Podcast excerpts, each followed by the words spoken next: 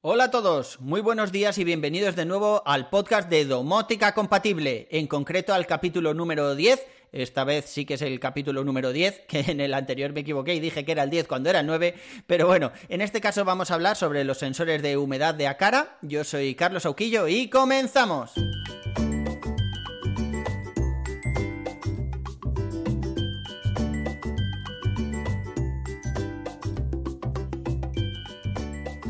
Hace unas semanas estaba fuera de casa y se habían quedado aquí mis padres cuidando a los nenes durante un par de días, que me fui yo por ahí con mi mujer. Bueno, me fui por ahí, me operaron de apendicitis estaba en el hospital. Tampoco os penséis que estaba en las Maldivas en pleno coronavirus.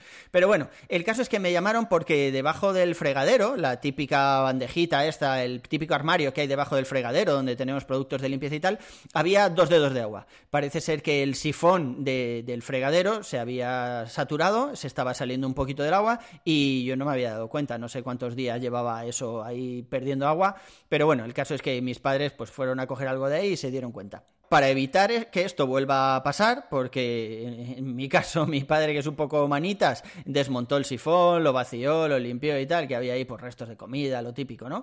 Y, ya se quedó súper bien cerrado y sellado, ya no se volvió a salir el agua, pero para evitar que esto nos vuelva a pasar, vamos a hablar hoy sobre los sensores de fugas de agua de Acara, en este caso, que son compatibles con Apple HomeKit. Y voy a hablar de los de Acara porque tienen una relación calidad-precio muy buena, pero hay muchos más. Eh, hay, por ejemplo, uno de Fíbaro que, que también funciona muy bien.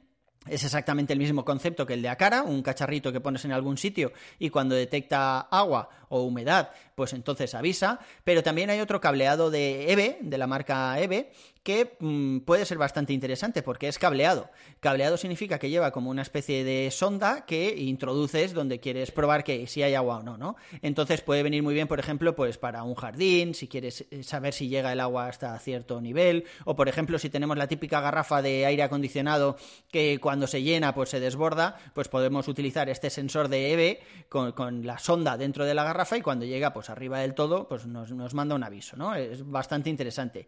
Pero los de Acara es que valen 10 euros. es que es una pasada los, productos de Acara, el precio que tienen. Es verdad que necesitas el bridge de Acara para conectarlo y bueno, en mi caso yo compré dos, dos sensores. Uno para ponerlo detrás de la lavadora, que la tengo en la galería, y otro para ponerlo en el mueble del fregadero. En total, 24 euros con gastos de envío incluidos. Ya sabéis que se compran en Gearbest, en AliExpress, etcétera. Entiendes así, tardan unos días en llegar, pero la verdad es que, ya os digo, o sea, por el precio que tiene, vale la pena. El cacharrito en sí es un poquito más grande que una moneda de 2 euros, o sea, lo puedes poner en casi cualquier ubicación. De hecho, yo tengo la lavadora encima, no, no, no penséis que, es demasiado grande o que sobresale, ni mucho menos. Tampoco necesita conectarse a la corriente eléctrica porque lleva una pila de botón. Aproximadamente mm, durará unos dos años, según lo que he visto en los otros dispositivos que tengo eh, de Acara en casa. Así que por ese, por ese aspecto podemos estar tranquilos. Y por supuesto, cuando la pila se esté acabando, nos llega una alarma. Así que bueno, es verdad que si está debajo de la lavadora habrá que mover un poquito la lavadora, sacar el sensor para cambiarle la pila y tal. Igual es mejor ponerlo justo detrás o cogerlo, yo que sé, con cinta de doble cara o algo así, que podamos quitarlo fácilmente antes que dejarlo debajo de la lavadora. Eso no lo había pensado, lo estoy pensando ahora mientras os lo cuento. La configuración del cacharro es nula. Simplemente eh, lo pareas con el bridge de Acara. Para hacer eso tienes que apretar encima del sensor durante unos segundos. El bridge lo detecta y ya está.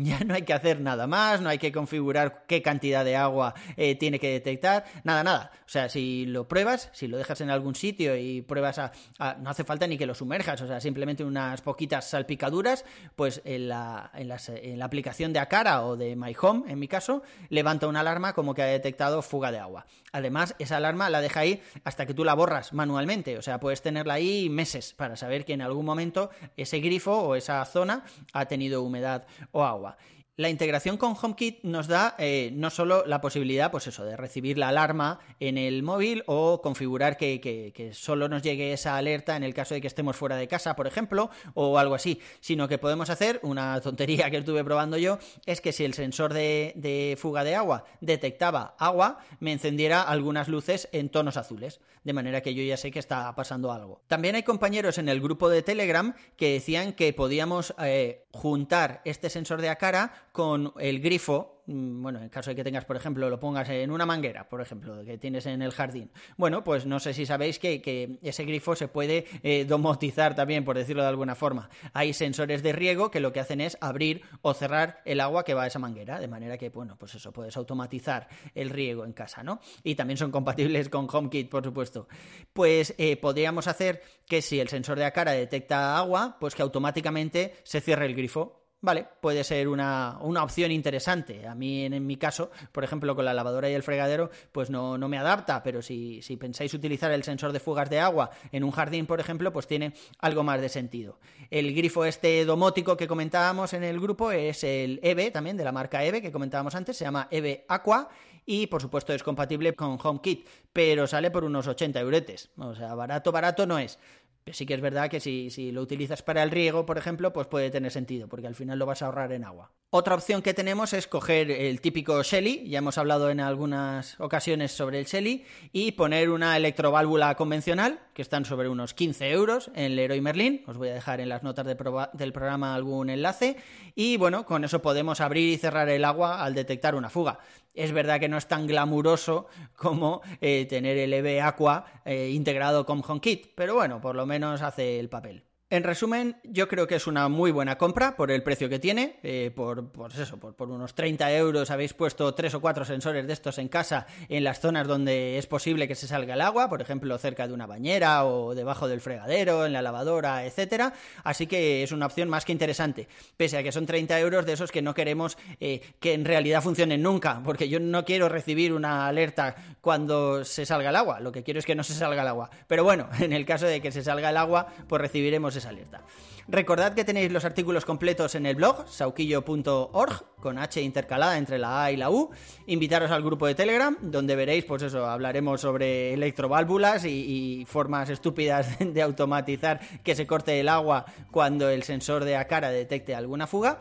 A mí me podéis seguir en Twitter como Cesauki o poneros en contacto conmigo a través del blog. Un abrazo y hasta el siguiente capítulo. Hasta luego.